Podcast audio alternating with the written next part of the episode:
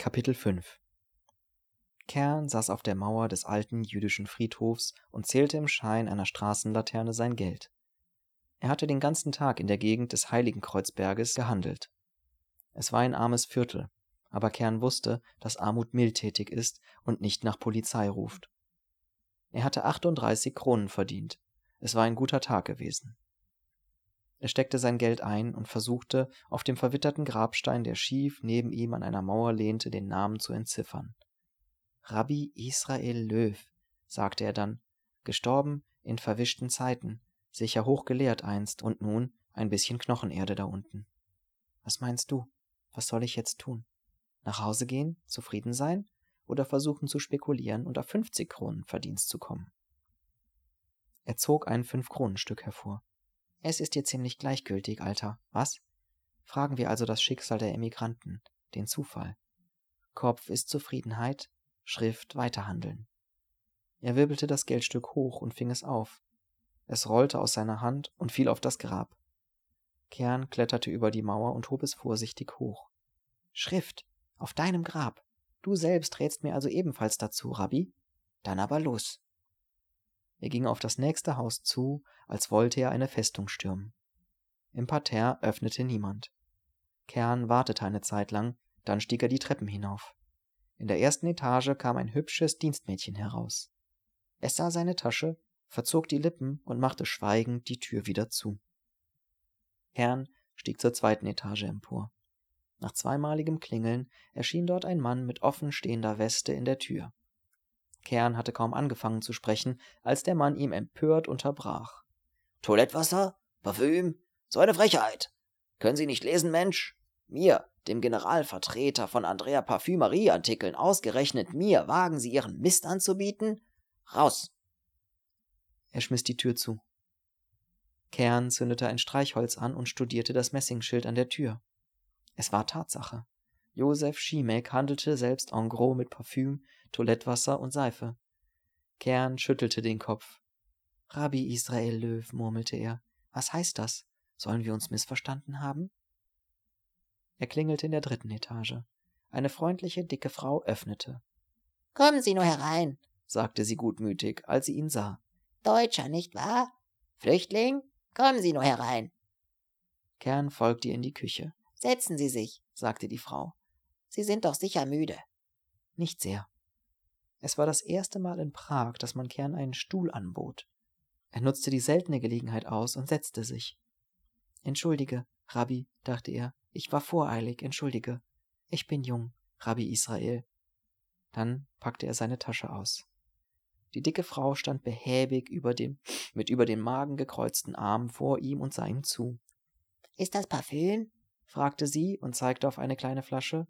Ja, Kern hatte eigentlich erwartet, dass sie sich für Seife interessieren würde. Er hielt die Flasche hoch wie einen kostbaren Edelstein. Das hier ist das berühmte Fahrparfüm der Firma Kern, etwas ganz Besonderes. Nicht so eine Lauge wie zum Beispiel die Produkte der Andrea-Werke, die Herr Schiemek unter uns vertritt. So, so. Kern öffnete die Flasche und ließ die Frau riechen. Dann nahm er ein Glasstäbchen und strich es über ihre fette Hand. Versuchen Sie es selbst, die Frau schnupperte ihre Hand ab und nickte. Scheint gut zu sein. Aber haben Sie nur so kleine Flaschen? Hier ist eine größere. Dann habe ich noch eine, die ist sehr groß, die hier. Sie kostet allerdings 40 Kronen. Das macht nichts. Die große ist richtig, die behalte ich. Kern glaubte seinen Ohren nicht trauen zu dürfen. Das waren bare 18 Kronen Verdienst. Wenn Sie die große Flasche nehmen, gebe ich Ihnen noch ein Stück Mandelseife gratis dazu, erklärte er begeistert. Schön, Seife kann man immer gebrauchen. Die Frau nahm die Flasche und die Seife und ging in ein Nebenzimmer. Kern packte inzwischen seine Sachen wieder ein. Aus der halboffenen Tür drang der Geruch von gekochtem Fleisch. Er beschloss, sich nachher ein erstklassiges Abendessen zu gönnen. Die Suppe aus der Mensa am Wenzelsplatz machte nicht satt. Die Frau kam zurück. Also schönen Dank und auf Wiedersehen, sagte sie freundlich. Hier haben Sie auch ein Butterbrot auf dem Weg. Danke, Kern blieb stehen und wartete. Ist noch was? fragte die Frau. Ja, natürlich, Kern lachte. Sie haben mir das Geld noch nicht gegeben. Das Geld?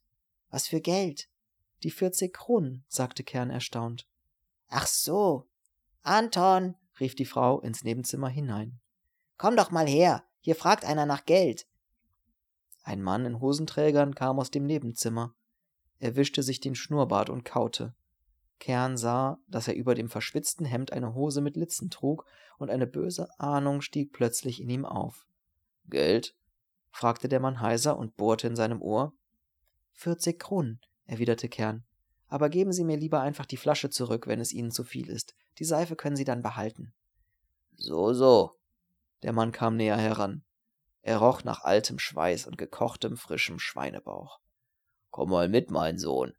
Er ging und öffnete die Tür zum Nebenzimmer weiter. Kennst du das da? Er zeigte auf, seine Un er zeigte auf einen Uniformrock, der über einem Stuhl hing. Soll ich das mal anziehen und mit dir zur Polizei gehen? Kern trat einen Schritt zurück. Er sah sich bereits 14 Tage im Gefängnis wegen verbotenen Handels. Ich habe eine Aufenthaltserlaubnis, sagte er so gleichgültig wie er konnte. Ich kann sie Ihnen zeigen. Zeig mir lieber deine Arbeitserlaubnis, erwiderte der Mann und starrte Kern an. Die habe ich im Hotel. Dann können wir ja mal zum Hotel gehen, oder soll die Flasche nicht doch lieber ein Geschenk sein, wie? Meinetwegen. Kern sah sich nach der Tür um. Hier, nehmen Sie doch Ihr Butterbrot mit, sagte die Frau mit breitem Lächeln. Danke, das brauche ich nicht. Kern öffnete die Tür. Sieh einer an, undankbar ist er auch noch. Kern schlug die Tür hinter sich zu und ging rasch die Treppen hinunter. Er hörte nicht das donnernde Gelächter, das in der Flucht folgte. Großartig, Anton, prustete die Frau. Hast du gesehen, wie er türmte? Als wenn er Bienen in der Hose hätte. Noch schneller als der alte Jude heute Nachmittag. Der hat dich bestimmt für einen Polizeihauptmann gehalten und sah sich schon im Kasten. Anton schmunzelte. Haben eben alle Angst vor ihrer Uniform, selbst wenn sie einem Briefträger gehört. Unser Vorteil. Wir leben nicht schlecht von den Emigranten, was? Er griff der Frau an die Brüste. Das Parfüm ist gut. Sie drängte sich an ihn. Besser als das Haarwasser von dem alten Juden heute Nachmittag. Anton zog sich die Hose hoch. Da schmiere dich heute Abend damit ein. Dann habe ich eine Gräfin im Bett. Ist doch Fleisch im Topf. Kern stand auf der Straße. Rabbi Israel Löw, sagte er ziemlich jämmerlich zum Friedhof hinüber. Sie haben mich reingelegt. Vierzig Kronen. Dreiundvierzig sogar mit dem Stück Seife. Das sind vierundzwanzig, das sind vierundzwanzig Nettoverlust. Er ging zum Hotel zurück. War jemand für mich da? fragte er den Portier. Der schüttelte den Kopf. Kein Mensch. Bestimmt nicht? Nein, nicht mal der Präsident der Tschechoslowakei. Auf den warte ich auch nicht, sagte Kern. Er stieg die Treppen hinauf. Es war sonderbar, dass er von seinem Vater nichts hörte. Vielleicht war er wirklich nicht da, oder er war inzwischen von der Polizei gefasst worden. Er beschloss noch ein paar Tage zu warten und dann noch einmal in die Wohnung der Frau Ekowski zu gehen. Oben in seinem Zimmer traf er den Mann, der nachts schrie. Er hieß Rabe. Er war gerade dabei, sich auszuziehen. Wollen Sie schon zu Bett? fragte Kern. Vor neun schon? Rabe nickte. Es ist das Vernünftigste für mich. Ich schlafe dann bis zwölf. Es ist, das ist die Zeit, wo ich jede Nacht hochfahre. Um Mitternacht kamen sie gewöhnlich, wenn man im Bunker saß. Dann setze ich mich zwei Stunden ans Fenster. Hinterher nehme ich ein Schlafmittel. So komme ich ganz gut durch. Er stellte ein Glas Wasser neben sein Bett. Wissen Sie, was mich am meisten beruhigt, wenn ich nachts am Fenster sitze? Ich sage mir Gedichte auf. Alte Gedichte aus der Schule. Gedichte? fragte Kern erstaunt. Ja, ganz einfache. Zum Beispiel dieses, das man abends bei Kindern singt. Müde bin ich, geh zur Ruh, schließe meine Augen zu. Vater, lass die Augen dein über meinem Bette sein. Hab ich Unrecht heut getan, sieh es lieber Gott nicht an. Deine Gnade und Jesu Blut machen alle Sünden gut. Er stand in seinem weißen Unterzeug wie ein müdes, freundliches Gespenst im halbdunklen Zimmer und sprach die Verse des Wiegenliedes langsam mit monotoner Stimme vor sich hin, die erloschenen Augen in die Nacht vor dem Fenster gerichtet. Es beruhigt mich, wiederholte er dann und lächelte. Ich weiß nicht, wie es kommt, aber es beruhigt mich. Kann sein, sagte Kern. Es klingt verrückt, aber es beruhigt mich wirklich. Ich fühle mich dann still, als wäre ich irgendwo zu Hause. Kern wurde unbehaglich zumute. Er spürte etwas wie eine Gänsehaut. Ich kann keine Gedichte auswendig, sagte er. Ich habe alles vergessen. Mir ist, als wäre es eine Ewigkeit her, seit ich in der Schule war. Ich wusste es auch nicht mehr, aber jetzt auf einmal kann ich mich an alles erinnern. Kern nickte. Dann stand er auf. Er wollte aus dem Zimmer raus. Rabe konnte dann schlafen und er brauchte nicht mehr an ihn zu denken. Wenn man nur wüsste, was man abends machen soll, sagte er. Abends. Das ist immer das Verfluchte. Zu lesen habe ich schon lange nichts mehr. Und unten zu sitzen und zum hundertsten Mal darüber zu reden, wie schön es in Deutschland war und wann es wohl anders werden wird, dazu habe ich auch keine Lust. Rabe setzte sich auf sein Bett. Gehen Sie ins Kino. Das ist das Beste, um einen Abend rumzukriegen. Man weiß nachher nicht mehr, was man gesehen hat, aber man hat wenigstens an nichts gedacht. Er zog die Strümpfe aus. Kern sah ihm nachdenklich zu. Kino, sagte er. Ihm fiel ein, dass er vielleicht das Mädchen von nebenan dazu einladen könnte. Kennen Sie die Leute hier im Hotel? fragte er. Rabe legte die Strümpfe auf einen Stuhl und bewegte seine nackten Zehen. Ein paar? Warum? Er blickte seine Zehen an, als hätte er sie noch nie gesehen. Hier nebenan die? Rabe dachte nach. Da wohnt die alte Schimanowska. Sie war vor dem Kriege eine berühmte Schauspielerin. Die meine ich nicht. Er meint Ruth Holland, ein junges, hübsches Mädchen, sagte der Mann mit der Brille, der als Dritter im Zimmer wohnte. Er hatte schon eine Weile in der Tür gestanden und zugehört. Er hieß Marill und war ehemaliger Reichstagsabgeordneter. Nicht wahr, Kern? Don Juan, so ist es doch. Kern errötete. Sonderbar, fuhr Marill fort. Bei den natürlichsten Sachen errötet der Mensch. Bei den gemeinen nie. Wie war das Geschäft heute, Kern? Eine glatte Katastrophe. Ich habe bares Geld verloren. Dann geben Sie noch etwas dazu. Das ist das beste Mittel, keine Komplexe zu bekommen. Ich bin gerade dabei, sagte Kern. Ich will ins Kino gehen. Bravo, mit Ruth Holland nehme ich an, nach ihrer vorsichtigen Fragerei. Ich weiß nicht, ich kenne sie ja nicht. Man kennt die meisten Menschen nicht. Irgendwann muss man einmal damit anfangen. Immer los, Kern. Mut ist der schönste Schmuck der Jugend. Glauben Sie, dass sie mitgehen wird? Natürlich.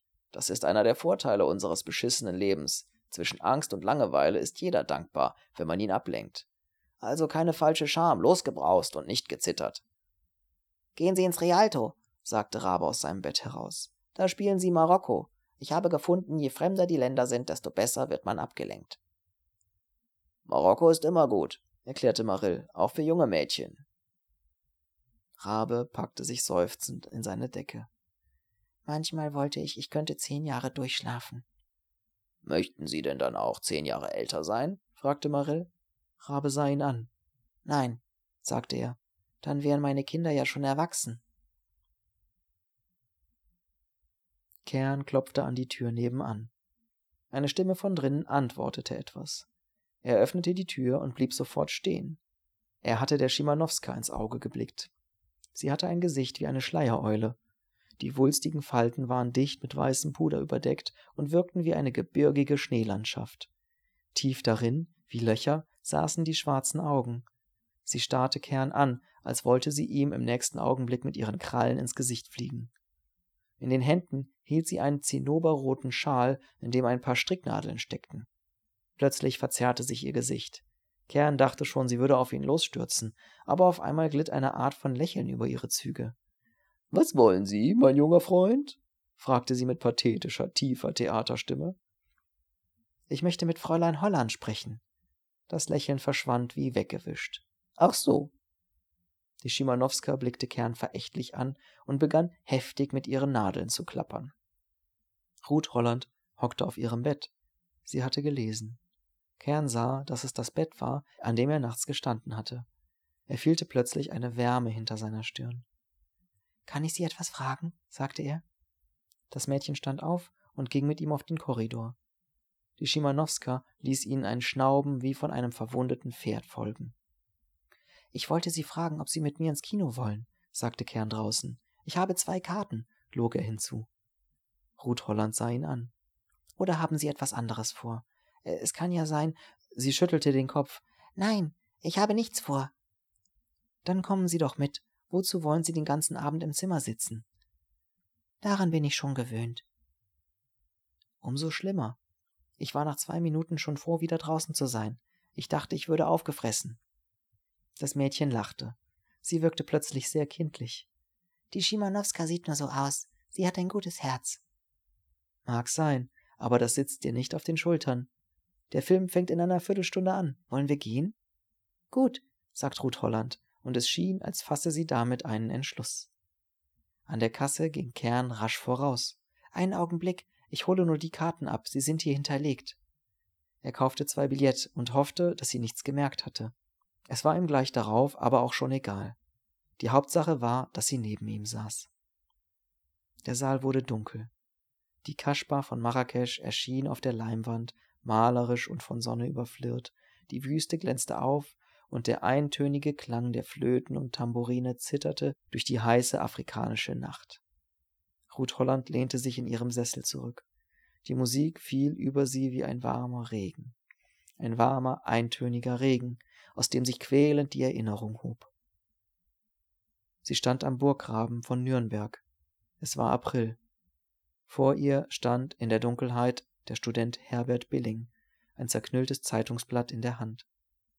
Du verstehst, was ich meine, Ruth. Ja, ich verstehe es, Herbert. Es ist leicht zu verstehen. Billing zerknitterte nervös das Exemplar des Stürmer. Mein Name als Judenknecht in der Zeitung, als Rassenschänder, das ist der Ruin, verstehst du? Ja, Herbert. Ich muss sehen, wie ich da rauskomme. Meine ganze Karriere steht auf dem Spiel. In der Zeitung, das liest jeder, verstehst du? Ja, Herbert. Mein Name steht auch in der Zeitung. Das ist ganz was anderes. Was kann dir das ausmachen? Du darfst doch sowieso nicht mehr zur Universität. Du hast recht, Herbert. Also Schluss, nicht wahr? Wir sind getrennt und haben nichts mehr miteinander zu tun. Nichts mehr. Und nun leb wohl. Sie drehte sich um und ging. Äh, warte, Ruth, hör doch einen Moment. Sie blieb stehen. Er kam heran. Sein Gesicht war so dicht vor ihr in der Dunkelheit, dass sie seinen Atem spürte. Hör zu, sagte er. Wo gehst du jetzt hin? Nach Hause. Du brauchst doch nicht gleich. Er atmete stärker. Es ist natürlich alles abgemacht, nicht wahr? Das bleibt dann so. Aber du könntest doch. Wir könnten. Äh, gerade heute Abend ist keiner bei mir zu Hause, verstehst du? Und wir würden nicht gesehen. Er fasste nach ihrem Arm. Wir brauchen uns ja nicht gerade so zu trennen. So formell meine ich. Wir können doch noch einmal. Geh, sagte sie. Sofort. Aber sei doch vernünftig, Ruth. Er nahm sie um die Schulter. Sie sah das hübsche Gesicht, das sie geliebt und dem sie gedankenlos vertraut hatte. Dann schlug sie hinein. Geh! schrie sie, während ihr die Tränen hinunterstürzten. Geh! Billing zuckte zurück. Was? Schlagen? Mich schlagen? Du dreckige Judensau, willst mich schlagen? Er machte Miene, sich auf sie zu stürzen. Geh! schrie sie gellend. Er sah sich um. Halt den Mund, zischte er. Willst mir wohl auch noch Leute auf den Hals hetzen, was? Könnte dir so passen. Ich gehe, jawohl, ich gehe. Gott sei Dank, dass ich dich los bin. Pour l'amour meurt, sang die Frau auf der Leinwand mit ihrer dunklen Stimme durch den Lärm und Rauch des marokkanischen Cafés. Ruth Holland strich sich über die Stirn. Das andere war wenig dagegen. Die Angst der Verwandten, bei denen sie wohnte, das Drängen des Onkels abzureisen, damit er nicht hineingezogen würde, der anonyme Brief, in dem ihr mitgeteilt wurde, wenn sie nicht in drei Tagen verschwunden sei, werde man sie auf einem Wagen mit Schildern auf Brust und Rücken mit abgeschnittenem Haar als Rassenschänderin durch die Stadt führen. Der Besuch am Grabe ihrer Mutter. Der nasse Morgen vor dem Kriegerdenkmal, von dem man den Namen ihres Vaters, der 1916 in Flandern gefallen war, abgekratzt hatte, weil er Jude war. Und dann die hastige, einsame Fahrt mit den paar Schmuckstücken ihrer Mutter über die Grenze nach Prag. Die Flöten und Tambourine setzten auf der Leinwand wieder ein. Darüber hinweg wehte der Marsch der Fremdenlegionäre, die eiligen, erregenden Rufe der Clairon über den Kompanien der in die Wüste ziehenden Kämpfer ohne Heimat und Vaterland. Kern beugte sich zu Ruth Holland hinüber. Gefällt es Ihnen? Ja. Er griff in die Tasche und schob ihr eine kleine, flache Flasche hinüber. Eau de Cologne, flüsterte er. Es ist heiß hier. Vielleicht erfrischt es Sie etwas. Danke. Sie schüttelte ein paar Tropfen auf ihre Hand. Kern sah nicht, dass sie plötzlich Tränen in den Augen hatte. Danke, sagte sie noch einmal. Steiner saß zum zweiten Mal im Café Hellebade. Er schob dem Kellner einen Fünf-Schilling-Schein hin und bestellte einen Kaffee. Telefonieren? fragte der Kellner. Steiner nickte. Er hatte noch einige Male mit wechselndem Glück in anderen Lokalen gespielt und besaß jetzt etwa 500 Schilling. Der Kellner legte ihm ein Pack Journale hin und ging. Steiner griff nach einer Zeitung und begann zu lesen. Aber er legte sie bald wieder beiseite.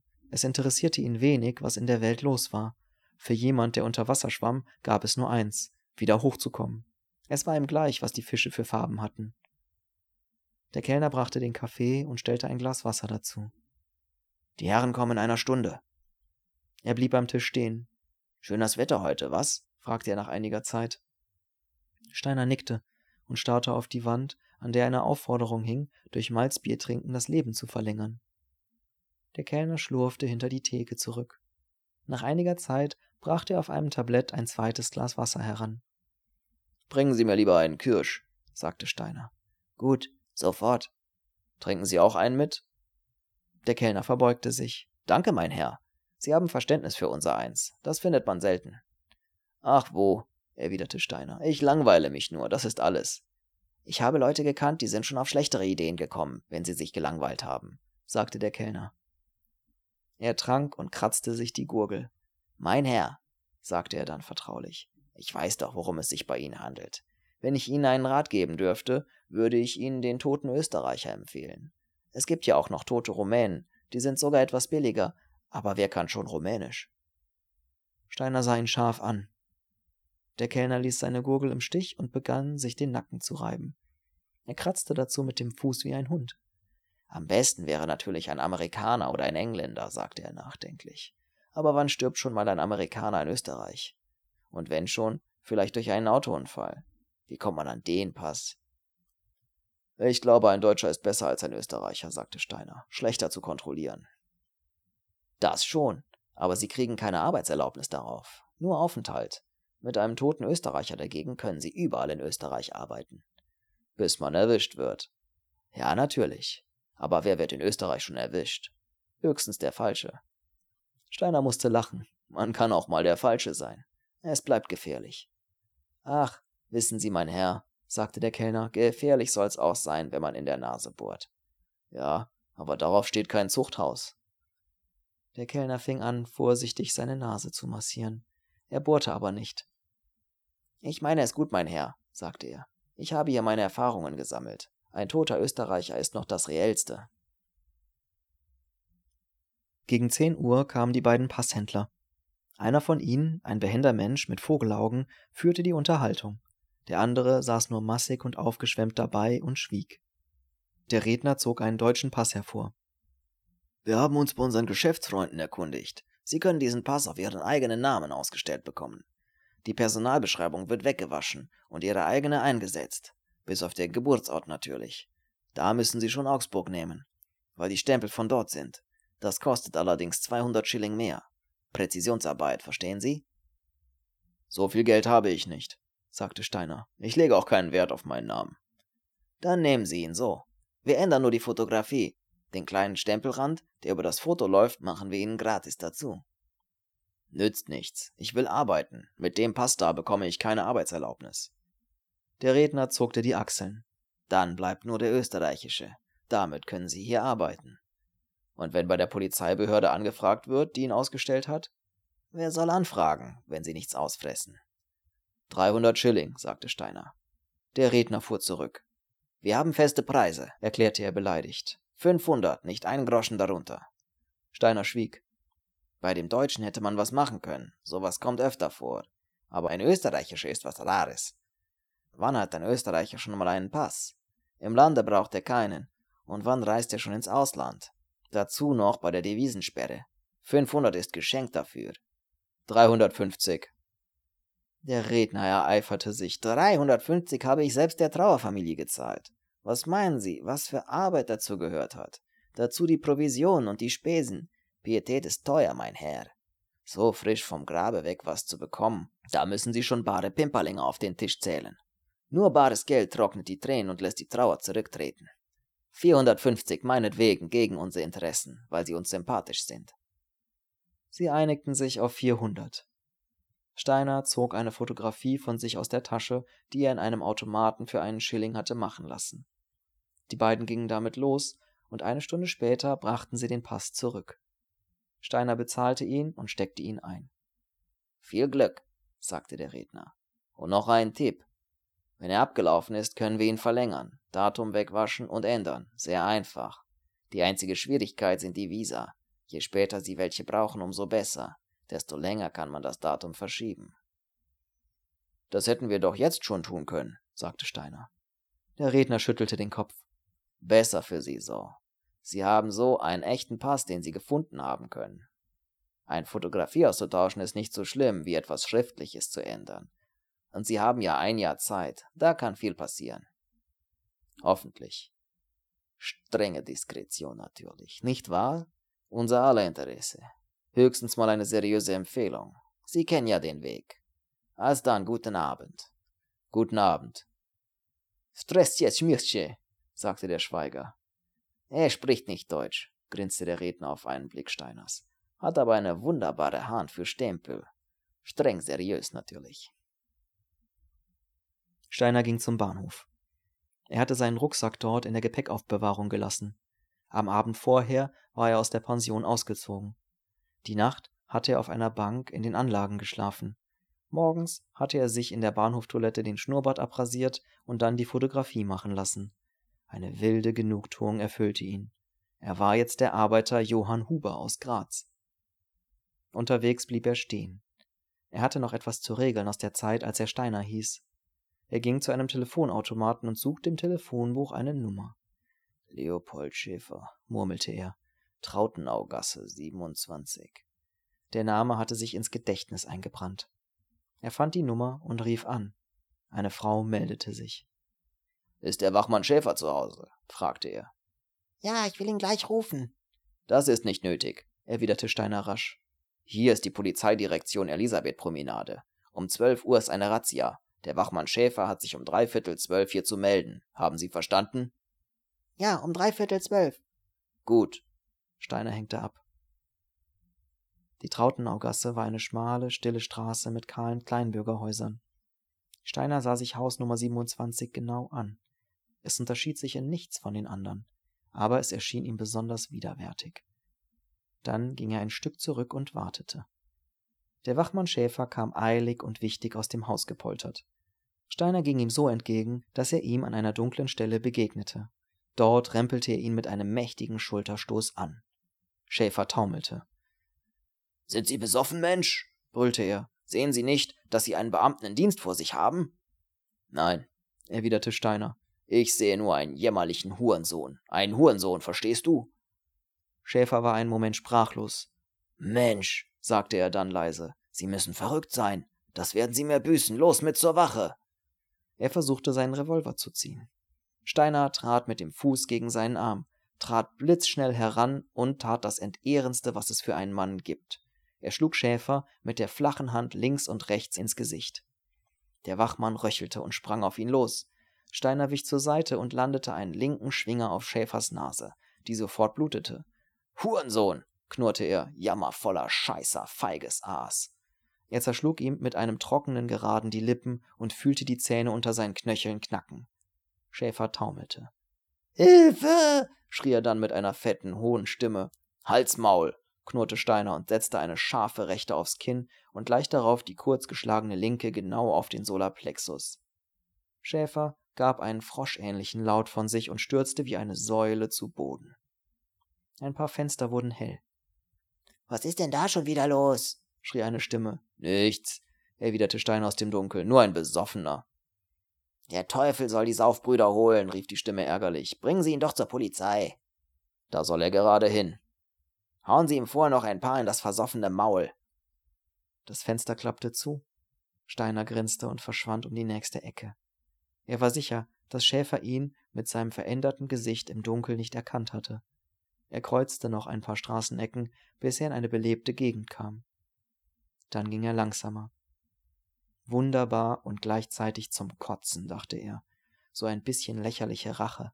Aber es wiegt Jahre der Flucht und Geducktheit auf. Man muss die Gelegenheit nehmen, wie sie kommt. Er blieb unter einer Laterne stehen und holte seinen Pass heraus. Johann Huber, Arbeiter. Du bist tot und verfaulst irgendwo in der Erde von Graz, aber dein Pass lebt und ist gültig für die Behörden. Ich, Josef Steiner, lebe, aber ich bin ohne Pass tot für die Behörden. Er lachte. Tauschen wir, Johann Huber. Gib mir dein papiernes Leben und nimm meinen papierlosen Tod. Wenn die Lebenden uns nicht helfen, müssen die Toten es tun.